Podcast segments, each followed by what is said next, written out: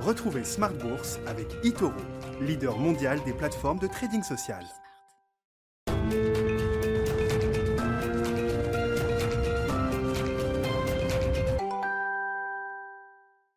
Smart Bourse, c'est votre double dose quotidienne de marché en direct sur Bismart à la mi-journée chaque jour 12h30 13h et le soir la grande édition, le grand digest de l'information économique, financière et boursière à partir de 18h30. Au sommaire ce soir, le bilan du mois d'octobre, c'est un, un, classique de l'automne sur les marchés. Octobre est un mois rouge en termes de performance des indices, aussi bien en Europe qu'aux États-Unis, même le Nasdaq est en négatif sur l'ensemble du mois d'octobre avec justement des marchés américains qui sont en train de baisser en encore de manière assez significative en cette fin de semaine, quand les marchés européens, qui ont beaucoup plus baissé quand même, hein, il faut le rappeler dans cette dernière phase d'impulsion baissière depuis une semaine, les marchés européens ont réussi à se stabiliser à la clôture ce soir. Vous aurez toutes les infos clés dans un instant résumées par Nicolas Pagnès depuis la salle de marché de Bourse Direct. Oui, les marchés américains qui corrigent avec deux, deux mouvements euh, en parallèle, hein, qui sont euh, d'ailleurs sans doute des, mouvements qui, euh, qui ont un, lien de corrélation, de conséquences peut-être. On voit la baisse des GAFA, mettons Google à part, mais c'est vrai qu'on a quand même une consolidation de 4-5% sur des titres aussi importants que Apple, Amazon ou Facebook aujourd'hui, après les résultats publiés euh, hier soir. Et puis dans le même temps, on a un mouvement de remontée des taux longs américains, des taux américains qui étaient tombés euh, autour de 0,75% pour le 10 ans américain en milieu de semaine, avec euh, la vague d'aversion pour le risque de retour. Et eh bien, ces taux sont en train de remonter assez fortement depuis le milieu de la semaine, puisqu'on est à 0,85% et plus pour le 10 ans américain ce soir. On fera le bilan évidemment de ce mois d'octobre avec nos invités de Planète Marché dans un instant. Et puis le dernier quart d'heure de Smart Bourse, chaque soir, c'est le quart d'heure thématique. Et le vendredi, c'est la leçon de trading avec notre partenaire Bourse Direct. Et Romain Debris sera avec nous à partir de 19h15 en direct.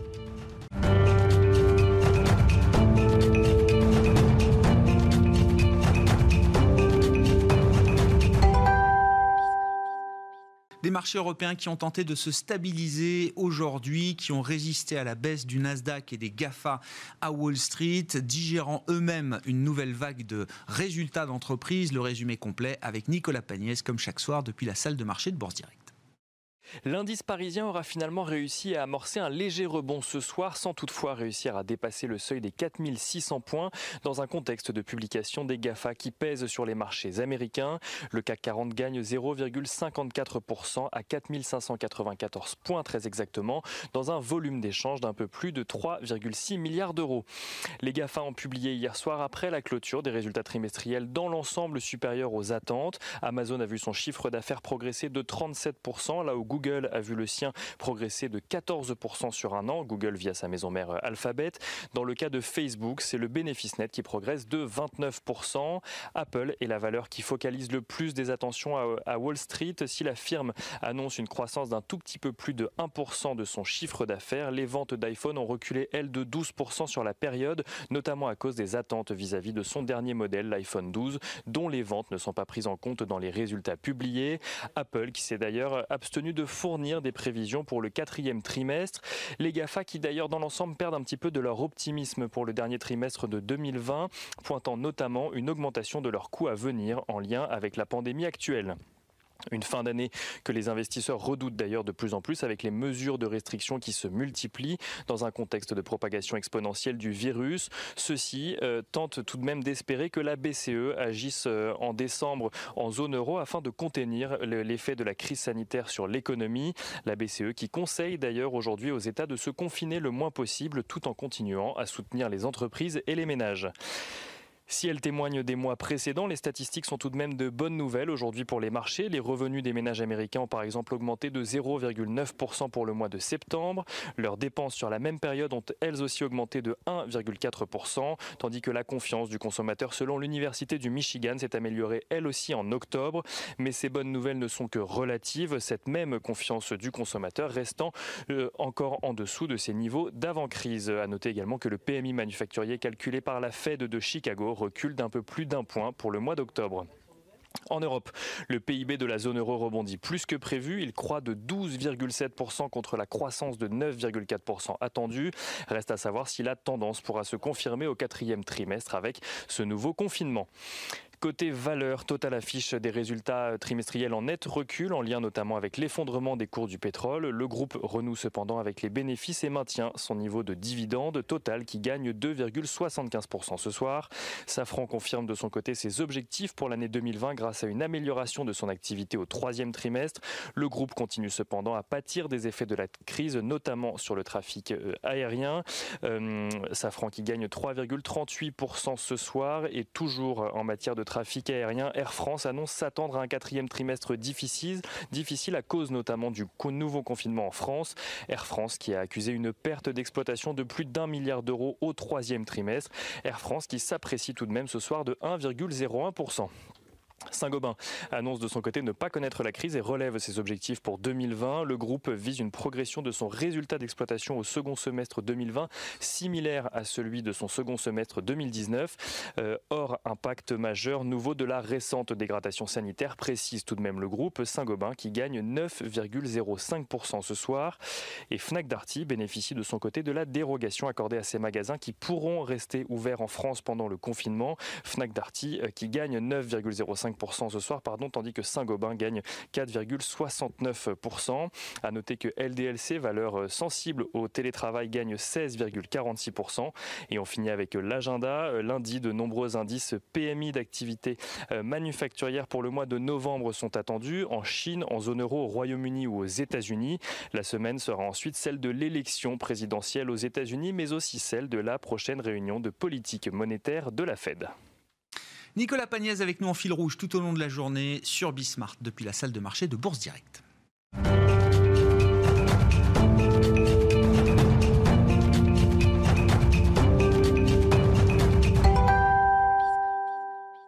Trois invités avec nous chaque soir pour décrypter les mouvements de la planète marché en plateau. À mes côtés, Frédéric Rosier, gestionnaire de portefeuille chez Mirabeau et compagnie à Paris. Bonsoir et bienvenue Frédéric. Bonsoir. Vincent Lecartier nous accompagne également ce soir. Bonsoir Vincent. Bonsoir Merci d'être là. Vous êtes gérant allocataire, responsable de l'allocation d'actifs de WeSave et Xavier Patrolin est avec nous par téléphone.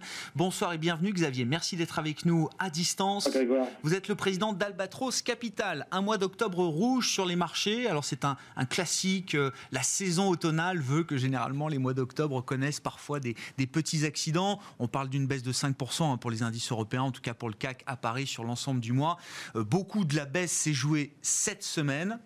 Quel est le bilan que vous faites du mois d'octobre, euh, Vincent euh, Ce qui vous a marqué sur les marchés, euh, les performances géographiques, sectorielles, bref, question ouverte. Si, je peux déjà vous retourner la question d'un point de vue, d'un point de vue sectoriel sur un mois en Europe, hein, vu le contexte, qu'est-ce que vous diriez? Ben, on, en a parlé un peu avant. Je sais que sur la semaine écoulée, qui est quand même la grosse semaine de baisse du mois d'octobre, c'est le secteur technologique en Europe qui a le plus baissé sans doute avec l'accident SAP. À la hausse, qu'est-ce que vous voyez? Alors, à la hausse, je ne sais pas. En tout cas, j'ai vu que des secteurs comme les banques ont moins baissé que les autres Si c'est une bonne réponse à la question, euh, Vincent. on, voit, que vous suivez. Ah oui, c'est vous suivez. Là. Alors, alors moins, 5, moins 5 sur le stock 600 sur le, sur le mois. Ouais. la meilleure des performances sectorielles, c'est le travel et leisure. Plus 2%. Donc les banques, effectivement, plus 1,5. Ensuite, vous avez les utilities à moins 2 je passe, euh, je passe, mais c'est les télécoms ensuite euh, en quatrième. Ah, c'est intéressant. À la baisse, donc effectivement, c'est les technos avec moins 11. Donc ça fait deux fois la baisse du marché. Donc c'est effectivement un cas spécifique, notamment en Europe, qui est le poids de SAP qui pèse est terriblement. Oui, mais des valeurs comme Atos, euh, Soprasteria ont beaucoup baissé cette semaine. Hein. Alors la deuxième, la deuxième baisse sectorielle la plus forte, c'est le secteur de la santé. 7,5 points et enfin 7% sur l'assurance. Donc il y, a vraiment une, distorsion complète et une inversion des performances par rapport à ce qu'on peut euh, imaginer depuis le, début de l'année, alors même que l'ensemble du marché est en train de baisser. Donc il y a quelque chose de spécial qui est en train de se passer. Ben, allez-y, euh, Vincent. Qu'est-ce qui Est-ce qu'on parle d'une rotation sectorielle? Quel est le sujet justement derrière cette, euh, cette contre-performance des secteurs forts et cette surperformance des secteurs faibles? On approche, on approche de la fin de l'année. Euh, les hedge funds, donc les, les, fonds qui, euh, font euh, des positions acheteuses et des positions vendeuses simultanées, se sont positionnés évidemment sur les thématiques qui étaient les plus porteuses cette année, donc les technos, la santé. et en face de ça, ont vendu un certain nombre de, thématiques comme les banques, l'automobile, etc. Ou évidemment le travel. le, transport. ils ferment leur compte hein, à la fin du mois de novembre on a encore beaucoup de sujets entre la, possibilité éventuelle d'avoir un vaccin qui sorte, un de ces quatre. On va avoir très probablement une réponse euh, la semaine prochaine ou dans 15 jours au pire sur l'élection aux États-Unis. Donc il y a un certain nombre de positions assez tranchées que ces investisseurs ont pris depuis le début de l'année, qu'ils ont intérêt à diminuer systématiquement. Et quand vous réduisez un côté, vous réduisez simultanément l'autre. Donc en clair, quand vous réduisez votre exposition sur la techno ou sur le, secteur de la santé, vous êtes obligé simultanément de racheter le secteur bancaire eh ou le secteur du transport. Donc pour moi, il y a des mouvements d'arbitrage qui sont purement techniques sur cette fin d'année. il y a six mois, ces gens-là n'auraient pas agi de la même manière. à l'approche de la fin de l'année, je pense qu'il y a bel et bien un mouvement technique. Si on regarde euh, d'un point de vue euh, technique, une fois encore, euh, cette séance très spécifique aux États-Unis, 3% de baisse ou de, de, séance du jour, hein, c'est ça, ce vendredi. Oui, oui. Séance du jour. donc 2 à 3% de baisse sur les sur les technos. Qu'est-ce qui se passe en face? Le secteur de la value, donc les valeurs décotées, monte de 2 à 3% dans le même temps.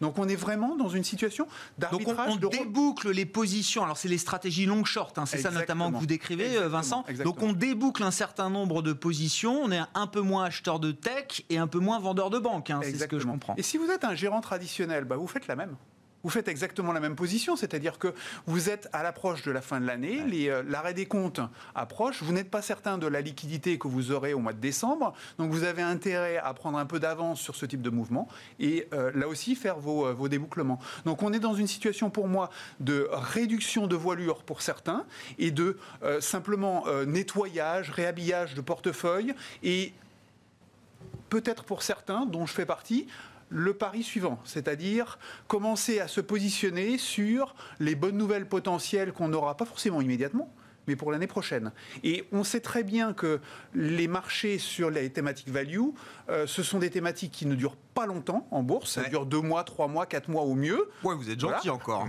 Je, dis bien au mieux. Parfois, c'est plutôt.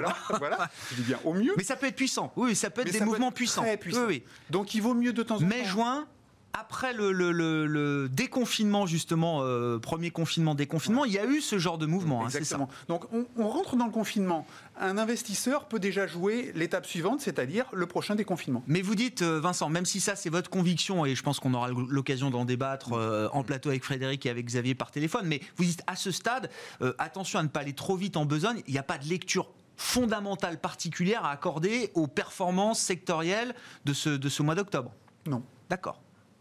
Frédéric, commentaire sur cette. Alors déjà, on est le 30 octobre. des marchés. On est le 30 octobre, donc il y a effectivement des clôtures de book euh, qui, qui s'opèrent. Je pense que la prise de conscience aussi, c'est que la nature du confinement est totalement différente cette fois-ci que la première. Euh, on est arrivé dans ces studios, on est au cœur de Paris. Franchement, ça circule euh, de la même niveau que mois de juillet. Oui, il n'y a plus personne. Tout le monde est parti hier, oui, euh, Frédéric. Mais, euh, vous l'avez peut-être vu, hier, c'était engorgé de voitures dans tout Paris et les billets de SNCF ont explosé Oui, mais ce que je veux dire par là, c'est qu'il y a de l'activité par rapport au mois de mars où tout était arrêté, on voyait personne, là on voit du monde. Donc Le choc sera moins rude. Le choc est moins rude, il sera moins rude. La différence aussi, c'est que les entreprises se sont préparées. Lorsqu'on regarde un peu, on analyse un peu les, les publications des sociétés, certaines même ont eu du cash flow positif, se sont plutôt bien restructurés, ont pris les mesures nécessaires pour faire face à ce confinement. Donc je pense que structurellement, le choc va être beaucoup moins important cette fois-ci que la première fois. Donc on prend aussi conscience de ça. La stratégie, par exemple, de retourner vers des valeurs, on va dire, plus traditionnelles, revient aussi sur les plans de relance.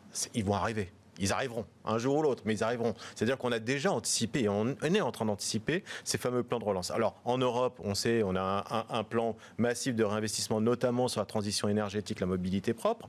Mais aux États-Unis, on est à une semaine des élections, on va avoir peut-être une incertitude d'un mois ou deux, mais les plans de relance vont arriver et seront massifs. Des plans de relance comme on n'a jamais vu aux États-Unis. Donc, le marché est en train de se mettre finalement dans cette conjoncture. Alors, on le voit bien quand même aux États-Unis dans les résultats. On a eu Caterpillar, euh, aujourd'hui on a Lionel Basel par exemple, on peut avoir des chocs aussi sur les publications avec euh, des effets un peu euh, assez violents même sur certaines valeurs.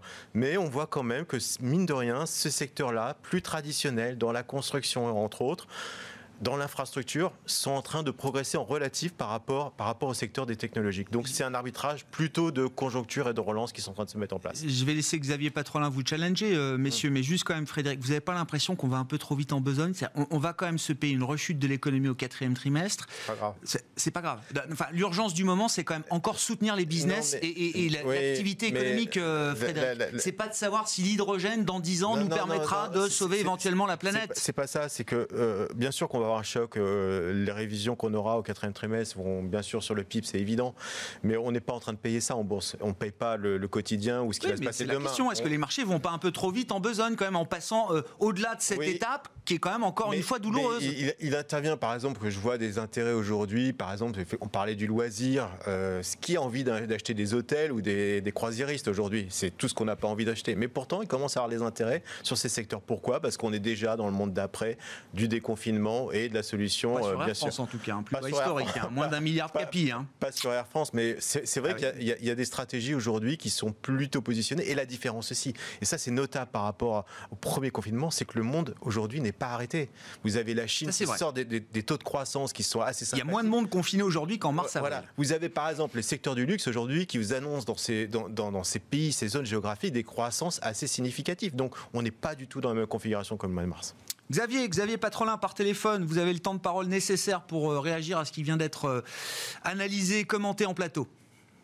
Non mais que, les gestions alternatives euh, commencent à, déboucler leur position pour la clôture annuelle, c'est probable.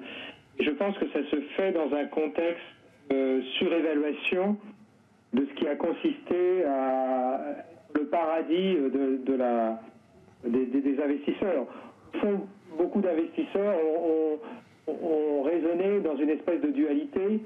Euh, l'ancien monde, le nouveau monde. Euh, le nouveau monde, c'était celui de la digitalisation. Et la digitalisation est, d'une certaine façon, tous les acteurs de la digitalisation sont euh, rattrapés par la dégradation conjoncturelle. C'est paradoxal de parler de dégradation conjoncturelle lorsqu'on voit les chiffres affichés des produits intérieurs bruts du, troisième trimestre.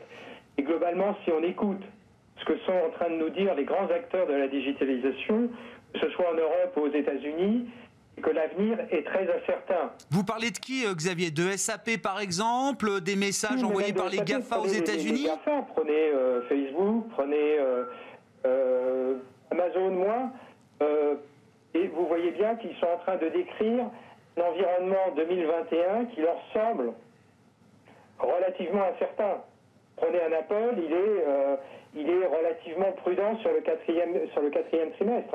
D'ailleurs, il fait baisser le titre ce soir, pas tellement des arbitrages et des bouclements. Ce qui fait baisser le titre, c'est qu'il ne donne aucune indication sur le quatrième trimestre. Au fond, je pense que beaucoup de gens ont travaillé sur l'idée euh, que euh, l'avenir était, c'était le blue sky scénario pour, pour tous ces secteurs-là, secteurs qui étaient à l'abri des interactions sociales, qui étaient sur de très fortes, très fortes traînes de croissance, qu'au fond, qui étaient face à une accélération de l'histoire, et ces acteurs sont en train de nous dire, oui, les choses sont bonnes pour nous, et malgré tout, des facteurs d'incertitude sont en train d'émerger.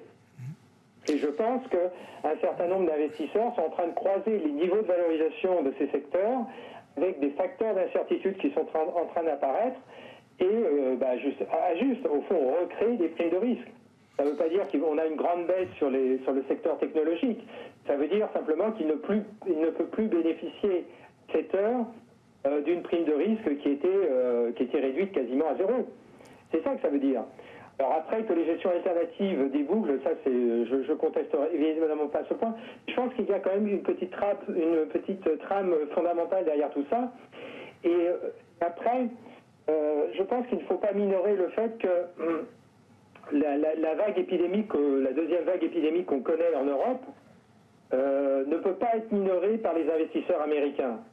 pour l'instant, elle touche encore les États-Unis. Enfin, elle touche les États-Unis, mais pas avec la même ampleur. Mais euh, selon moi, il y a quand même un écart, une saisonnalité, si je prends ce qui s'est passé au cours du printemps dernier, de 3 à 4 semaines. Donc les prochaines semaines peuvent être relativement, euh, euh, je dirais, source de volatilité pour les marchés, parce que si la vague épidémique connaissait aux États-Unis la même expansion, une expansion similaire à ce qu'on a connu en Europe au fond depuis, depuis la rentrée des vacances, au fond depuis, depuis fin août, à ce moment-là, les États-Unis seraient confrontés à un vrai problème et cette deuxième vague épidémique aurait lieu dans un contexte par ailleurs d'incertitude politique qui ferait quand même un certain cumul. Donc je pense que malgré tout, les investisseurs prennent profit, prennent les profits, il, se fait que c'est en, fin d'année, et prennent les profits parce que sinon, si c'était purement un débouclement entre ce qui a gagné et ce qui a perdu depuis le début de l'année, on aurait un, retour de la, de la value qui serait beaucoup plus spectaculaire. Sauf que, Xavier, juste sur le, sur le sanitaire, on comprend quand même que la fonction de réaction, réaction des pouvoirs publics américains et européens, elle est quand même très différente et que donc en France, en Allemagne, en Belgique, au moment où on se parle, on, remet en place des mesures de restriction très fortes qu'on peut assimiler à des confinements euh, adoucis ou euh, euh, aménagés, aux États-Unis, ça ça semble pas être la, voie que les pouvoirs publics sont prêts à prendre aujourd'hui. Hein. certainement, mais puisque je vous ai envoyé un petit mail sur le sujet, vous connaissez mon. Moi, j'ai un scénario qui évidemment pas, du tout intégré à ce stade par le marché qui consiste à dire qu'à partir de mi-novembre, on aura une expansion épidémique aux États-Unis. Enfin, il y a un risque qu'il y ait une expansion épidémique aux États-Unis dans un contexte euh, institutionnel américain qui sera euh, une passation de pouvoir extrêmement compliquée. Et euh, si vous avez une phase épidémique avec une passation de pouvoir très compliquée entre un président sortant qui ne veut pas sortir et un futur président qui ne peut pas rentrer parce que euh, il ne peut pas rentrer euh, parce qu'il y a un conflit institutionnel. Vous doutez bien que l'État fédéral, dans ses grandes fonctions régaliennes, ne pourra pas opérer euh, les, soutiens aux, États fédérés américains. donc on pourrait être face à une espèce de, de, sur, de surajout à la fois d'un risque épidémique et d'une immobilisation des administrations centrales américaines parce que les équipes du côté Trump et du côté Biden n'arrive pas à gérer la transition, notamment à gérer la problématique ah. euh, épidémique, parce ah. que les deux candidats sont complètement orthogonales sur les stratégies. Vous avez un candidat euh, euh, Trump qui est au fond pas de masque, pas de confinement, tout, tout, tout, marche bien, tout va bien, il n'y a pas de problème, et, et un candidat Biden qui est beaucoup plus sur une approche européenne. Si tant est que ce qui est, selon moi, il sera sans doute le président, le futur président américain, euh, sa, stratégie, lui, est celle de, au moins de confinement localisé. Et donc, euh, vous ne pourriez pas le, mettre en œuvre. Et on sait qu'à ce stade, en absence de vaccin, c'est la seule stratégie efficace pour interrompre les chaînes de, des chaînes de, de contagion. Ah Alors, commentaire, euh, réaction Je pense qu'il faut intégrer ça. Et je ne serais pas surpris que certaines gestions alternatives dans leur, euh, dans leur, dans leur scénario, même si aujourd'hui je, reconnais que le scénario que je, vous mentionne n'est pas celui qui a la probabilité centrale, mais il a une probabilité non négligeable. je comprends. Il y a un risque de contre-pied, de prise à, de, de, prise à revers, effectivement. Sur, euh, au fond, un, événement de queue de distribution. Et euh, un événement de queue de distribution, le mois de novembre, je trouve, a une excellente configuration pour générer des événements de queue de distribution, c'est-à-dire de dysfonctionnement euh, et donc à ces niveaux de valorisation, euh, bah, vous pouvez vous poser un certain nombre de questions. donc, euh, faire du cash dans ce contexte-là me semble pas une idiotie. Entendu, Xavier. Alors, ce qui est intéressant avec le mois de novembre, c'est que normalement, on a des, poids lourds type Pfizer ou Moderna qui doivent apporter des éléments peut-être un peu plus concrets sur les, essais cliniques des, des, vaccins. Si on redit un mot quand même de l'aspect sanitaire, est-ce qu'il y a un risque à, à minorer quand même peut-être la nouvelle flambée épidémique en Europe et aux États-Unis. Là-dessus, Xavier a raison. Autant l'Asie reste pour l'instant euh, protégée, Taïwan est sorti de, plus de 200 jours sans nouveau cas, euh, je crois. Autant les États-Unis suivent quand même une, pente assez, euh, assez inquiétante. il faut rappeler, même si ça ne lui a pas été accordé. Mais, euh, mais, mais, en réalité, le pouvoir de Trump ou de l'administration centrale aux États-Unis euh, est assez faible sur ce genre de sujet. C'est au niveau des États fédérés que, que les décisions se, se prennent sur euh, le confinement ou pas, sur le port du masque ou pas. C'est beaucoup plus à ce niveau-là que ça se fait. Donc en réalité, le prochain président, de mon point de vue, ça n'a pas tellement d'importance. Ce qui est important, c'est de savoir qu'est-ce qui se passe au niveau de chaque État quelle est, la, transformation parlementaire qui s'opère, euh, notamment celle du Sénat. On, sait bien qu'il y, a une implication particulière à, ce niveau-là, mais de façon générale, c'est au niveau parlementaire, qu'est-ce qui se passe, et derrière, au niveau de chaque État, qu'est-ce qui se passe? Hmm. Sur, euh, Frédéric, si vous voulez ajouter un commentaire, je voulais qu'on redise un mot de la tech aussi quand même. Peut-être en regardant un peu dans le, dans le détail, revenir peut-être sur le dossier SAP et puis les messages envoyés par les GAFA hier soir. Euh, bah, oui, c'est vrai qu'on a eu une forte chute sur les, sur, les techs et, SAP est un, est un, exemple parce que c'est plus un, un incident industriel qu'une vraie tendance. En gros, SAP a manqué, a pris du retard. Déjà, il y a des problèmes de management au, sein de, SAP depuis pas mal de temps, mais il y a une vraie problématique de transformation de la société du licence vers le cloud. Et ça, mine de rien, cette transformation, il y a une déperdition de contrats notamment, une, une déperdition de chiffre d'affaires qui explique ce gros manque finalement sur la dernière publication et, le plan notamment d'amélioration de la rentabilité. Il faut savoir que SAP, grosso modo, les barges brutes de SAP, c'est dans le cloud, c'est plus de 80%. Donc c'est une industrie extrêmement rentable. Par contre, cette transformation, ça a un coût. Et le plan de transformation qui devait nous arriver dans les 2023 est retardé de deux ans. Donc on voit bien que sur toute la progression de la rentabilité du groupe, ça a pris un, un sacré coup. Donc la baisse du titre, on était à 120, on passe à 100, on est à 80 92, 93 aujourd'hui, honnêtement, elle est justifiée au regard de, ce, report. C'est la trajectoire de, moyen-long terme de SAP qui est remise en cause aujourd'hui. Hein. le problème de, SAP dans cette publication, c'est pas que le cloud, on n'a pas besoin, c'est qu'on est en retard sur le cloud. Oui, ils veulent en faire plus. Ils veulent on va accélérer sur le cloud. Quand on voit ce qui, se passe dans des hein. sociétés comme euh, Amazon, parce qu'Amazon, on, est focus sur, la, sur le commerce, mais Amazon, c'est du cloud. Et euh, Microsoft, euh, sa pépite, c'est le cloud. Donc, toutes ces entreprises aujourd'hui, elles disent quoi? Elles disent effectivement, il y a une grande transformation de l'économie. Aujourd'hui, c'est la dématérialisation, les licences, c'est fini, on met tout dans le, cloud. Donc, c'est un coût. C'est, on est en train de vivre finalement cette transformation qu'on a dû avoir dans un grand choc technologique finalement, qui s'opère généralement sur une décennie, a dû s'opérer très rapidement au regard de la situation sanitaire. Et quand vous faites une transformation comme ça, avec des fois qui mettent 10 à 20 ans, euh, on passe pas du, euh, de la machine à vapeur à machine électrique euh, à l'automobile en, en, 5 minutes. Quand on passe d'une transformation aussi importante, ça a un coût et c'est ce qu'on est en train de voir aujourd'hui dans la, la, vive transformation qu'on a de, de, ces sociétés et aussi pour les clients en l'occurrence qui doivent transformer leur business dans des business Globalement, hein, je reprends quand même le, thème qui était euh, euh, porté par, euh, par Xavier, mais est-ce qu'il y a un risque ou, non que les dépenses d'investissement des clients de Microsoft, d'Amazon, à un moment soient freinées, ralenties, voire coupées? Est-ce qu'il y a un risque à un moment que l'iPhone 12 à 1200 euros dans un contexte où c'est un peu compliqué peut-être pour certains ménages, un taux de chômage à plus de 10%, est-ce que ça peut être un sujet pour ces business models, au moins sur, euh, ce système, sur quelques mois, quelques trimestres. Ce système l'a précisé également, c'est-à-dire qu'il y a du retard dans l'investissement au regard du manque de visibilité. Bien, bien sûr, à un moment donné, donc, pour, ce système pour le porteur d'action, pour l'investisseur, qu'est-ce que ça veut dire? Oui, alors après, ça dépend du business. Apple par exemple, Apple c'est l'écosystème Apple aujourd'hui. On voit par exemple la, décroissance structurelle en Chine des ventes d'Apple, c'est normal aujourd'hui. Apple n'est plus vendu en Chine, il y a la concurrence de Huawei, Xiaomi et tout ça. Donc c'est normal.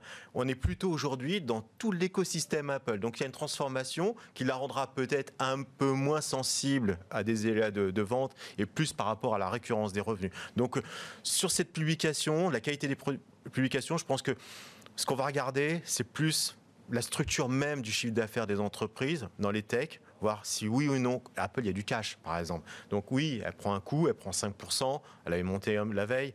Oui, c'est Voilà. Est-ce que ça remet en cause le système, de, le, phénomène Apple, Amazon, euh, Google? Bon, en l'occurrence, c'est plutôt bon. Non, je crois pas. Il y a, par contre, il y a des chocs beaucoup plus importants aujourd'hui, par exemple, sur Twitter, vous voyez, qui perd, 20%, aujourd'hui. Voilà. Il y a et même Facebook, on peut se poser la question du système Facebook, est-ce que c'est pas en, finalement en perte de vitesse? Ça, c'est plus des questions existentielles. Par contre, sur les business qui sont en train de se transformer, chez Amazon, euh, chez Amazon, chez Microsoft ou Apple, qui rend récurrent les revenus, on est beaucoup moins inquiet.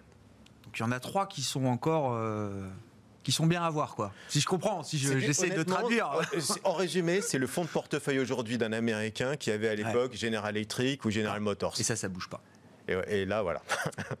Vincent, pour autant, vous dites quand même dans une logique un peu tactique, c'est ce que vous disiez tout à l'heure, euh, vous êtes plutôt en train de vous préparer à jouer un rebond euh, cyclique, value, je ne sais pas comment il faut le qualifier, dans la perspective déjà du déconfinement. Vous êtes déjà en train de penser au déconfinement alors qu'on a à peine attaqué le confinement d'un mois euh, minimum en France. C'est toujours pareil, tout dépend de votre horizon d'investissement. Le mien, c'est de l'assurance vie, donc c'est plutôt du long terme. donc j'essaye de me projeter sur, sur l'année 2021. Qu'est-ce que je vais avoir? Je vais probablement avoir une amélioration de la situation sanitaire. Un vaccin peut-être, j'en sais rien. Euh, très probablement euh, des tests qui vont être plus rapides, plus efficaces, moins chers. Et ça, c'est essentiel, absolument essentiel. À la limite, pour moi, c'est plus important même que le vaccin. Euh, et on risque d'avoir aussi un certain nombre de médicaments qui vont être plus efficaces si jamais vous vous retrouvez hospitalisé. Donc, de mon point de vue, sur la, partie sanitaire, on risque d'avoir quelque chose de positif. on a à l'heure actuelle des, plans de sauvegarde qui sont mis en place par les différents États pour essayer de s'assurer que les ménages et les entreprises euh, n'étouffent pas immédiatement on sait très bien que de toute façon ça ne suffira pas, qu'il va y avoir euh, beaucoup de difficultés pour à la fois des ménages ou pour des entreprises à la sortie de cette crise. De ce point de vue-là, il y a toujours tous les moyens, le whatever it takes c'est toujours sur la table, tout le monde a les moyens de financer, enfin les banques centrales ont toujours les moyens de financer les États, ça ça, ça, change pas, malgré la deuxième vague et malgré le fait qu'il va falloir en faire encore plus. Et eh bien justement, il va falloir en faire oui, non, mais plus. Donc on va avoir... Avec toujours la même crédibilité, toujours le... Bah, à ce stade. Hein, quand, tout le monde, quand tout le monde dans le monde est obligé de faire la même chose plus ou moins en même temps, alors évidemment, vous avez des décalages géographiques, mais quand tout le monde fait à peu près la même chose en même temps, euh, vous n'avez pas vraiment d'impact sur euh, les devises, vous n'avez pas de stress particulier à arbitrer euh, tel ou tel taux d'intérêt en, termes de, géographie, mm. parce que vous savez que tout le monde doit faire un peu la même chose en même temps. Donc, le vrai sujet, ce sera à la limite, effectivement, quand certains vont décoller avant d'autres, où là, il y aura peut-être des arbitrages à, effectuer. Mais dans, à, ce stade, de mon point de vue, c'est prématuré. Donc aujourd'hui, pour moi, effectivement, il faut essayer de se projeter. Et se projeter, ça veut dire quoi? Ça veut dire avoir donc une situation sanitaire qui, va, qui risque de s'améliorer. Ça veut dire d'avoir des soutiens encore très massifs qui vont être injectés et un regain de confiance très progressif qui viendra de la part à la fois des ménages et des entreprises. Donc un peu plus de consommation discrétionnaire qui va se remettre en place et un peu plus d'investissement de la part des entreprises. Vous avez des plans de restructuration, de, de, une vision de long terme qui est en train de se remettre en place. Je pense notamment à, à tout ce qui est énergétique, l'environnement, un certain nombre de, sujets de ce type-là, mais aussi euh, la digitalisation du secteur de la santé, juridique, euh, ce genre de choses, l'éducation, toutes ces choses-là, c'est des investissements majeurs qui peuvent et qui doivent être faits et qui vont porter la croissance, de mon point de vue, de façon très forte sur les prochaines années. Donc il faut déjà s'investir sur cette, euh, sur cette perspective. Donc on a peut-être de la, de la turbulence, de la volatilité encore à court terme, mais de mon point de vue, il faut se projeter au-delà et il faut être du coup investi. Xavier, Xavier Patrolin avec nous par téléphone, hein, avec toujours ce contrepoint, Xavier. Vous êtes persuadé qu'il faut rester au contraire focalisé sur l'aspect sanitaire, que ça reste le, déterminant principal peut-être pour les mois à venir, avec un scénario plutôt, euh, pessimiste hein, que vous portez, euh, Xavier. Il n'y a pas de doute là-dessus, mais comment vous intégrez quand même l'idée d'un vaccin, de traitement, de tests qui vont monter en puissance? Euh, Toutes les grandes pharma mettent des milliards pour rechercher un vaccin. On peut espérer que quelque chose ressorte de tout ça quand même, Xavier. Ah oui, oui, bah, je, bah, je, je, reste euh, dubitatif sur la, la, la, possibilité que l'industrie pharmaceutique soit en mesure de, générer un ou plusieurs vaccins euh, avant, euh, avant la, fin de l'année 2021. tout simplement parce qu'on n'a pas, enfin, je ne vais pas reprendre l'argumentaire du professeur Raoult, mais sur les 20-30 dernières années, on n'a pas, l'industrie pharmaceutique n'a pas mis au point un seul grand vaccin. Donc mettre au point un grand vaccin nécessite des temporalités extrêmement longues. Là, je, veux bien confesser que toute l'industrie se met sur le, bah, oui, sur le sujet et que des moyens 30 euh, dernières années, euh, considérables sont à l'œuvre, mais euh, reconnaissez que, que quand vous écoutez par exemple les seuls spécialistes français, mais pas uniquement, ils mentionnent tous qu'il y a un certain nombre d'inconnus qui ne sont toujours pas levés sur le virus. Mm. Donc je ne vois pas très bien pourquoi dans, les, dans, les, dans les groupes pharmaceutiques, euh, les laboratoires de, R&D auraient levé ces incertitudes. Mais bon, admettons le principe d'un vaccin euh, à la fin du premier semestre 2021, puis d'autres qui suivront. Il faut mettre en place une campagne de vaccination. Donc ça veut dire que vous aurez une immunité euh, de groupe au niveau mondial, parce que c'est ça dont il s'agit, d'ici 2022 ou 2023. Donc ça veut dire que vous ne serez pas à l'abri d'une troisième ou d'une quatrième vague. Là, nous parlons d'une deuxième vague. Ouais. Et vous, euh, sur, ce, sur, le, sur ce plateau, je pense qu'on aurait parlé d'une deuxième vague il y a euh, trois mois. Tout le monde aurait, aurait, aurait rayonné, puisque le, le, le, le, le leitmotiv du marché était de dire qu'il y avait une vague. Voilà, et puis après les choses rentraient dans l'ordre, on était à même de contrôler le dispositif et qu'à base de, de, de testing, on, était, on, on arrivait à contenir l'épidémie. On voit qu'on n'arrive pas à contenir l'épidémie, hormis euh, euh, le système chinois. Donc oui, le, le, le, le point que j'ai, moi, Et ça, ça va je- je marquer les esprits, Xavier, selon vous? historique de la, de, de, de la grippe espagnole. La grippe espagnole, il y a eu trois vagues une première vague euh, d'un certain niveau de, de, mortalité. La deuxième vague a été meurtrière, la plus meurtrière, et une troisième vague autour du, prin- au cours du printemps, à un niveau de, mortalité, de létalité qui est comprise entre la première et la deuxième. Donc ça veut dire qu'on va vivre, tant qu'on n'est pas à même de freiner la diffusion euh, de, de ce, de, ce, de ce virus, on peut prendre tous les dispositifs budgétaires, monétaires que l'on veut, Ouais. De toute façon, on va avoir une conjoncture euh, en, en taux. Et, et cette taux ondulé, pour employer une image euh, sismique, vous avez eu une, pr- une première secousse, un premier tremblement de terre qui a été euh, évidemment le, le, le- le Covid-19 venant, de Chine, a ébranlé toute une série d'acteurs. Donc il y a eu un effet de sidération. Mais la deuxième vague qui arrive, c'est comme les répliques en termes sismiques. Et, et les, et les sismologues vous diront, vous diront tous que les, les- les répliques sont les plus meurtrières. Et là, je parle de, non pas de, de meurtrali- mortal- mortalité humaine, mais je parle de mortalité euh, Économique. au sens euh, Ouais. économique du terme. Ah ouais. Donc ça va toucher des acteurs, alors peut-être pas les grandes entreprises, bien sûr, mais ça va toucher Ah tout le tissu de PME. Et derrière le tissu de PME, ça touche euh, la, la- la croissance potentielle des économies. Et la croissance potentielle des économies, c'était l'assurance euh, de, de la, de la certitude d'un rebond qui s'approchait le plus possible d'une reprise en V. Donc plus vous allez avoir cette diffusion euh, du virus au cours des prochains trimestres, avec des, des phénomènes de, va-et-vient, plus vous, vous altérez les croissances potentielles et plus vous remettez en cause les scénarios de reprise. Reprise pour les, en termes macroéconomiques, euh, macroéconomiques, de rééquilibrage budgétaire et surtout pour les marchés equity, les marchés actions, pour les investisseurs, de reprise euh, Des bénéficiaire. résultats. Ah ouais. Et donc là, vous devez mettre des primes de risque. Et les primes de risque, à- au niveau actuel de valorisation des marchés, il n'y en a pas. Bon, ben c'est, enfin, c'est ce qui fait un marché. Hein.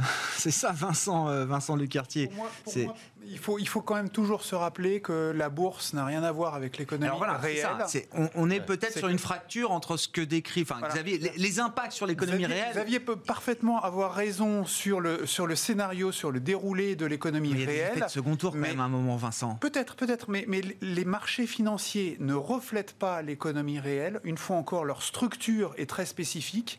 Et vous avez, j'ai déjà eu l'occasion de le, de- de le dire sur ce plateau, vous avez un, un phénomène du survivant, c'est-à-dire que on élimine au fur et à mesure dans les indices les sociétés qui sont les moins bien portantes et on refait rentrer les thématiques qui sont les mieux, euh, qui, qui ont les, Ah ouais. les meilleures dynamiques. Donc on est, on est dans quelque chose qui est déconnecté de la Par réalité. construction, les indices sont toujours euh, porteurs de- de- d'espoir et de gagnants et d'avenir. Exactement. Et c'est pour ça qu'il faut, il faut surtout pas euh, caler un scénario économique directement sur la, la- la structuration de son, de son allocation, parce que c'est autre Il faut regarder dans le détail qu'est-ce qu'il y a dans l'indice, hein, quels sont les biais sectoriels qu'on est en train de jouer. Qu'est-ce qui a très très bien marché éventuellement Qu'est-ce qui risque de freiner Donc effectivement, euh, euh, on, on parlait tout à l'heure de, de rotation sur les technos. Oui, je pense qu'effectivement, il faut commencer à prendre des bénéfices sur les technos. Ça me paraît logique, naturel, et revenir progressivement, rediversifier son portefeuille vers des thématiques qui sont plus value. Moi, ça me paraît là aussi naturel. Ensuite, il faut le faire de façon graduelle, ne pas s'emballer, et, euh, et- et si les choses se passent bien, bah, effectivement, euh, réaccentuer progressivement les choses, accompagner le, le marché. Bon, on a parlé des, des GAFA, mais peut-être plus globalement, si on regarde les, les messages et les résultats d'entreprise, euh, Frédéric, je sais pas, on est peut-être à la moitié. Enfin, c'était encore une des Oh, grosses euh, semaines. Une grosse de- semaine là quand même. On Oui, a eu c'était des, pic grosses peut-être semaines des- des et- publications, et, des publications assez intéressantes honnêtement. On Ouais. parlait là de- d'aujourd'hui de, Saint-Gobain. Oui. Saint-Gobain, ça fait vraiment partie du top pick. quoi. Ça fait une valeur que j'ai rentrée euh, depuis pas mal de temps à vrai dire, dès qu'il y a eu les rumeurs sur les plans de relance, euh, puisque Saint-Gobain est clairement aujourd'hui une des 3-4 entreprises les mieux situées aujourd'hui par rapport au plan de relance et notamment cette efficience énergétique et euh, l'isolation thermique. Et on sait qu'il y a un pan relativement important du plan de relance dans cette euh, thématique. Saint-Gobain, la publication bien au-dessus des attentes, mm. quand même. Belle résilience. On s'aperçoit finalement dans les annonces euh, qu'on a eues du Premier ministre et du, président de la République que la construction va continuer. Euh, donc c'est une activité qui va continuer. Mm. On aura en plus des plans de relance. Alors bien sûr, il y a un message de prudence par rapport à l'ampleur du, confinement. Mais on s'aperçoit que la stratégie, elle est en ligne derrière économie, toujours un plan d'efficience, euh, c'est chez Saint-Gobain, avec des réductions notamment de, de, coûts, mais on voit que la trajectoire aujourd'hui, elle est claire elle est claire. Autre résultat aujourd'hui, c'est Total. Oui. Tota-, total. toujours des big euh, C'est quand même. Euh, c'est pas au-dessus des attentes, c'est largement sur résultat net au-dessus des attentes. Donc on a un effet euh, déjà parce que la, société mine de rien dans les pétrolières et, ça fait vraiment écho à ce qui se passe aux États-Unis et résultat des, des, entreprises américaines dans le secteur du pétrole qui n'ont rien compris ou qui veulent pas entendre ce qui se passe, notamment en termes d'écologie sur la transition énergétique. Total, fait ce plan euh, d'efficience, d'avoir une neutralité carbone à horizon 2050, des investissements dans la green economy, dans, le GNL, le gaz, euh, les énergies renouvelables. Total, depuis des années et des années, réduit ses OPEX. Donc, en gros, son coût d'exploitation du baril est de moins en moins élevé. Donc, aujourd'hui, pour Total, même avec un baril à, 40 dollars, c'est rentable, ça passe. C'est moins le cas, honnêtement, pour des grandes compagnies américaines, parce que leur coût d'exploitation n'a pas euh, finalement suivi cette. Et vous dites que le marché va faire la distinction entre ces dans le secteur des pétrolières 11% de rendement. Et est-ce que oui, je sais bien. Est-ce que la vague ISR va prendre en compte ce que vous nous dites sur une euh, valeur comme Total Parce que c'est un gros vent contraire quand même pour ces, pour ces pétrolières-là. Je, vais être honnête, il y a six mois, j'aurais dit un discours totalement différent. Et, et pour avoir vu M. Pouyanné dans une conférence il n'y a pas si longtemps, mais attendez, nous on fait que du pétrole. De quoi vous me parlez? C'était pas si vieux, hein, honnêtement. Il y a eu la pression, notamment de certains actionnaires, euh, d'asset managers, qui ont fait pression pour cette transition énergétique. On voit que le mouvement a été enclenché j'écoute, je, discute avec euh, mes confrères et je, sens que la perception qu'on a de ah ce groupe-là est en train de changer. J'en aurais pas mis un centime honnêtement il y a six mois. une valeur green entre guillemets demain. la perception comme Enel par exemple. On, voit qu'il y a eu une perception qui est en train de changer. Avec ce niveau de, rendement, je répète, entre 10 et 11 avec un, un dividende qui a été sécurisé, avec ces OPEX qui ont diminué, total en portefeuille aujourd'hui, quand ça vaut 24, euros, ça vient, euh, moi j'en ai vendu la dernière fois à 37.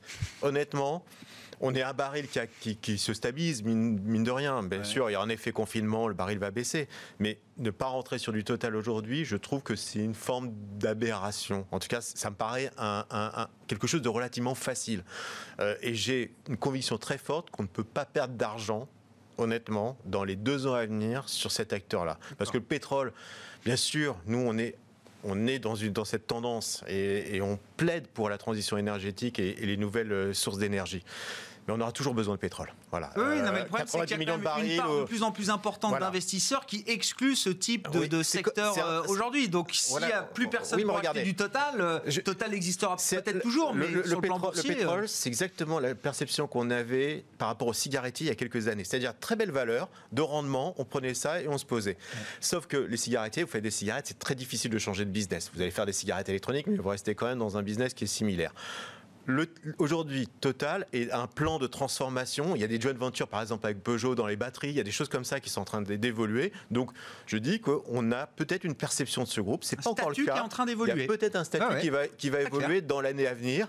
Et, là, pour le coup, avoir un, pure player à venir dans l'énergie dans euh, green avec des rendements de 11, vous pouvez chercher parce que vous allez avoir du mal à en trouver. Ah, mais j'ai entendu une gérante euh, ISR. Alors, qui n'a pas de Total, je crois, aujourd'hui, mais qui est persuadée que dans les prochaines années, elle pourra intégrer Total, effectivement, dans ses stratégies euh, euh, ISR, euh, transition énergétique. C'est-à-dire qu'on est vraiment dans la perception. C'est le, best effort qu'on est en train de payer. Vincent, vous voulez dire un mot sur Total Entièrement d'accord. Entièrement d'accord sur Non, non, mais c'est une question. Pour moi, c'est une question de dynamique. Euh, L'ISR, c'est on, on, a tort de se focaliser sur exclusivement le best in class et de et d'exclure un certain nombre de, de secteurs des, des, allocations. La, la question, c'est de pousser les entreprises à se transformer et aller dans le bon sens. Et de toute évidence, un, un acteur comme Total, c'est ce qu'il fait. Donc, il va être récompensé à un moment ou à un autre dans les allocations d'actifs. Il va remonter dans les, euh, dans, dans, dans les, euh, dans les fonds ISR. Moi, j'en suis effectivement convaincu. Pour ce qui est du pétrole, le pétrole lui-même est très très bas. Les pétrolières sont au tapis complet. Euh, la grande question, ça va être de savoir euh, si Biden passe ou pas. Parce que là, ça peut être un énorme enjeu derrière sur le fait de euh, limiter quand même un petit peu la production euh, pétrolière aux États-Unis pour basculer vers une transition, ouais. vers une transition verte. Ouais. et derrière, qu'est-ce qu'il en est du prix du pétrole? Moi, je n'exclus pas que le prix du pétrole monte du coup beaucoup. Mais Parce que si ouais, vous avez une restriction significative Donc, de l'offre pétrolière américaine au niveau mondial, ça fait des années qu'on. C'est-à-dire qu que les valeurs pétrolières qui ont chuté sous Trump parce qu'il a euh, lâché les oui. vannes et que tout le monde a pu produire, Toujours. finalement remonteraient parce que Biden resserrait les vannes Exactement. pétrolières. Exactement, surtout que ça fait des années que les, que les sociétés pétrolières CF Total ouais. ne font plus d'investissement. Donc ce qui veut dire que le pétrole, en réalité, on risque d'en manquer. Mmh. Bon, et les valeurs green ont quand même beaucoup progressé aux États-Unis oui, oui, hein, dans la perspective d'une victoire de Joe Biden. On aura peut-être la réponse à l'élection américaine la semaine prochaine. Ce sera une semaine encore intense hein, avec bon, l'élection, bien sûr, réunion de la fête dans la foulée 4 et 5 novembre. Et puis le 5 novembre, je voulais le signaler, on n'aura pas le temps d'en parler, mais ce sera la plus grosse introduction en bourse de l'histoire à Hong Kong et à Shanghai avec la plus grosse fintech du monde, Ant Financial, la filiale d'Alibaba qui entrera. Donc, euh, bon, visiblement, ça se passera très bien. Je crois que tout a été sursouscrit. J'ai vu 900 fois quasiment euh, sur, souscription pardon, pour le, le, le, les clients particuliers, enfin les investisseurs particuliers. Euh, 35 milliards de dollars levés et une capitalisation boursière qui sera sans doute au-delà des 300 milliards. Voilà pour le programme de la semaine prochaine. On s'arrête là pour ce soir, messieurs. Merci beaucoup d'avoir été avec nous. Xavier Patrolin qui est avec nous par téléphone. Merci à vous, Xavier, président d'Albatros Capital. Frédéric Rosier, conseiller et gestionnaire de portefeuille pardon, chez Mirabeau et compagnie à Paris. Et Vincent Lecartier, le responsable de l'allocation d'actifs de WeSave. Bye.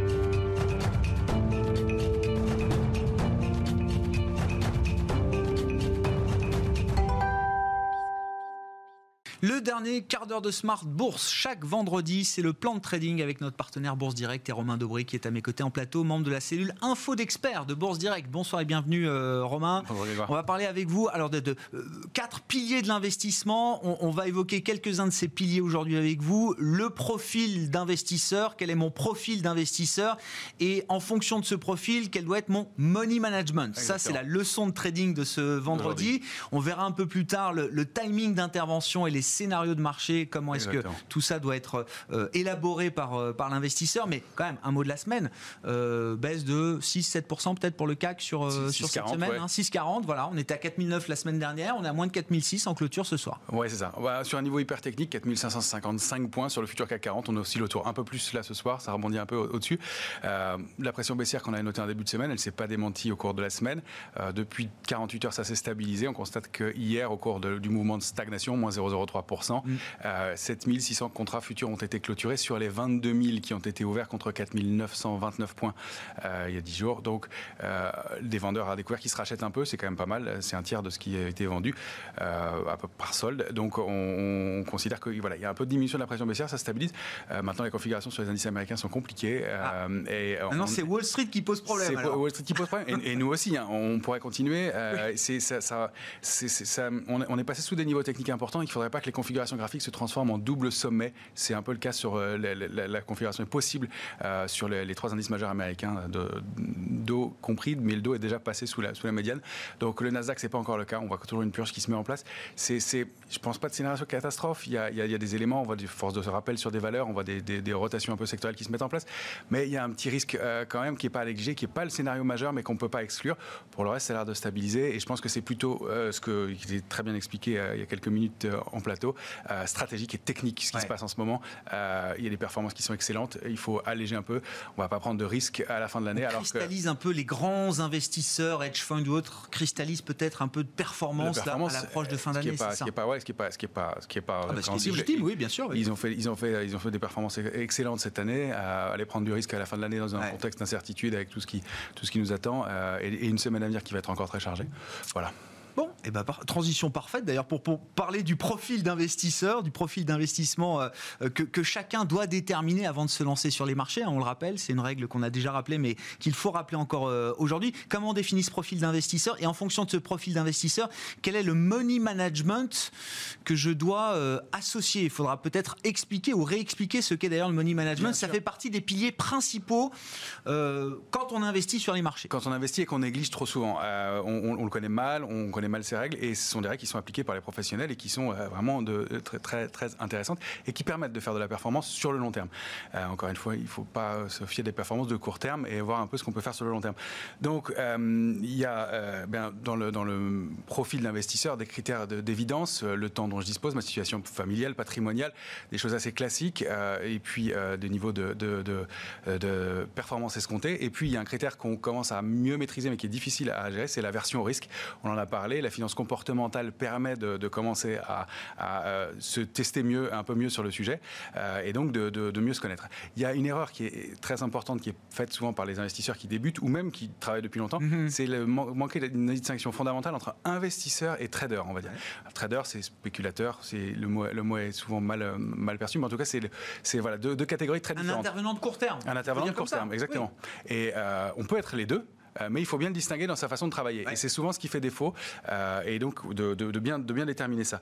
Donc, on euh, n'applique pas les recettes de trading quand on veut faire de l'investissement à long terme, et vice-versa, c'est ça? Exactement. On, doit appliquer des recettes différentes, on a des horizons d'investissement qui sont différents, le niveau de risque qu'on prend qui est différent aussi, des engagements qui sont différents, un effet de levier qui est différent, et puis une expérience qui, qui, est, qui est différente C'est quoi les grandes questions qu'on se pose pour savoir si je suis plus trader, plus investisseur, et puis les questions qu'il faut se poser pour savoir le, le, risque que je suis prêt à prendre sur les marchés? Bah, C'est déjà le risque, c'est un critère. Si on supporte pas le risque et qu'on s'aperçoit qu'on réagit mal avec une prise de risque et des pertes qui se dépassent 8 euh, ou 10 par an sur un portefeuille, déjà on est difficilement fait pour la bourse, mais en tout cas pas fait pour le trading, c'est sûr. Ensuite, il y a une question de temps, évidemment.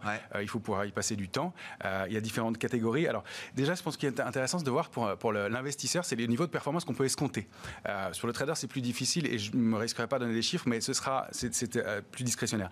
La performance de 8 à 10% par an sur 5, 10, 15 ans, hein, pas des performances sur 2-3 ans. Donc annualisé, c'est ça Sur 5, 10, 15 ans 8-10%, c'est déjà très bien. Ouais. À 15%, c'est excellent. 25%, c'est rare. Et au-delà, c'est-à-dire 35%, on va dire, c'est pour les plus exceptionnels, c'est Warren Buffett, Soros et autres. Voilà. Ça, c'est ce qu'on peut escompter d'extraordinaire. De, c'est des, des, niveaux qu'on atteint.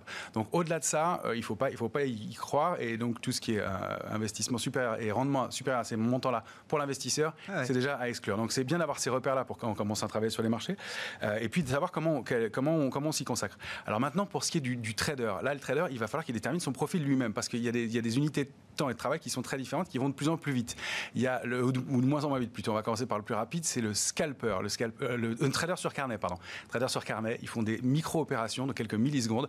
Ils vont faire entre 50, 80, 100, 150 opérations dans la journée à des moments hyper précis de marché et ils vont gagner 1, 2, 3, 4 points, notamment sur les indices, euh, et très rapidement et, euh, et, ne plus travailler, terminer euh, flat à la fin de la journée. Il y a le scalper qui va intervenir un peu moins de fois, mais peut-être 10, 15, 20, 30 fois dans la journée, sur des niveaux très précis qui va rester en position de quelques secondes à quelques minutes. Il y a le day trader qui aura plus de position à la fin de la journée. Puis il y a le swing trader. Le swing trader, il va avoir des positions de quelques heures à quelques jours. Voilà, ça c'est les grandes catégories de trading. on, peut, on, peut, on, peut, détailler, mais c'est vraiment les grandes catégories dans lesquelles on peut se, se retrouver, qui permettent déjà de savoir comment on, comment on se situe et ce qu'on peut faire. Et à bien comprendre pour, pour travailler correctement et pas transformer les positions courtes en des positions plus longues, etc.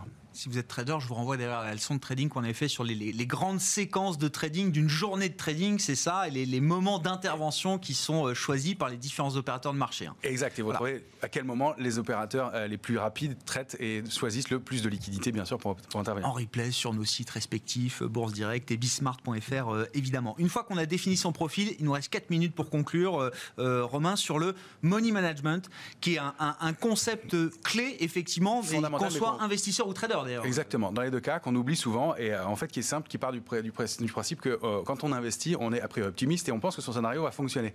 On oublie euh, d'être pessimiste, faut- sans, sans- sans- verser dans le pessimisme grave, mais euh, d'envisager le scénario du pire. Et euh, il faut le faire euh, en prenant chaque position pour se dire comment je vais réagir.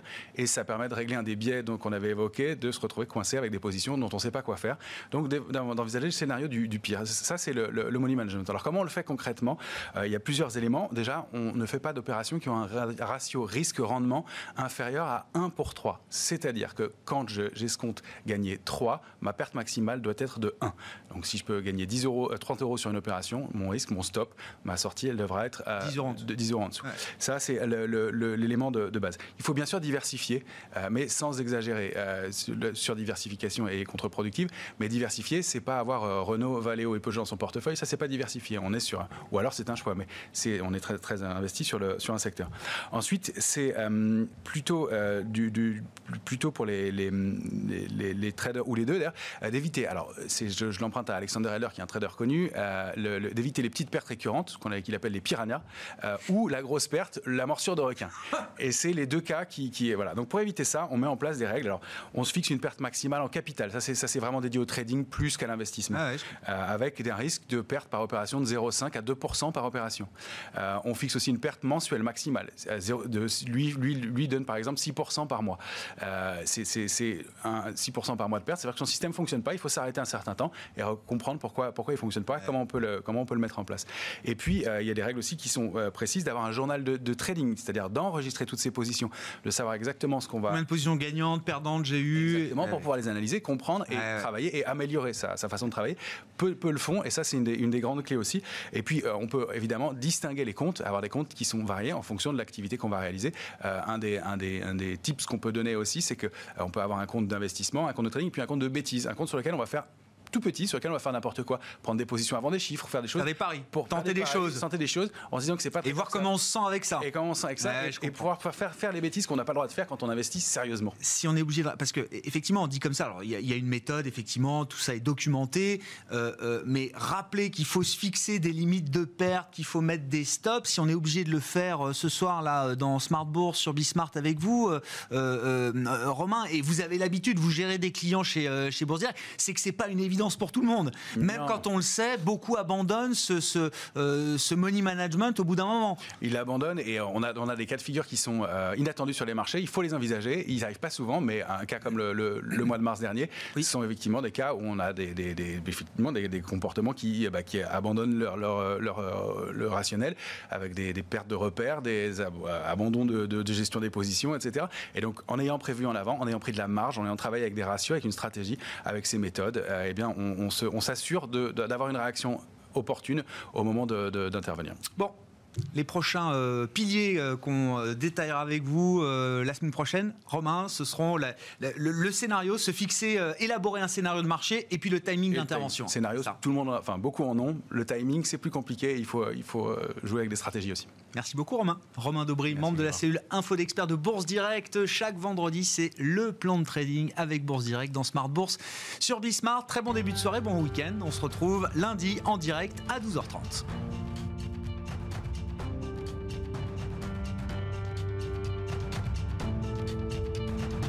C'était Smart Bourse avec Itoro, leader mondial des plateformes de trading social.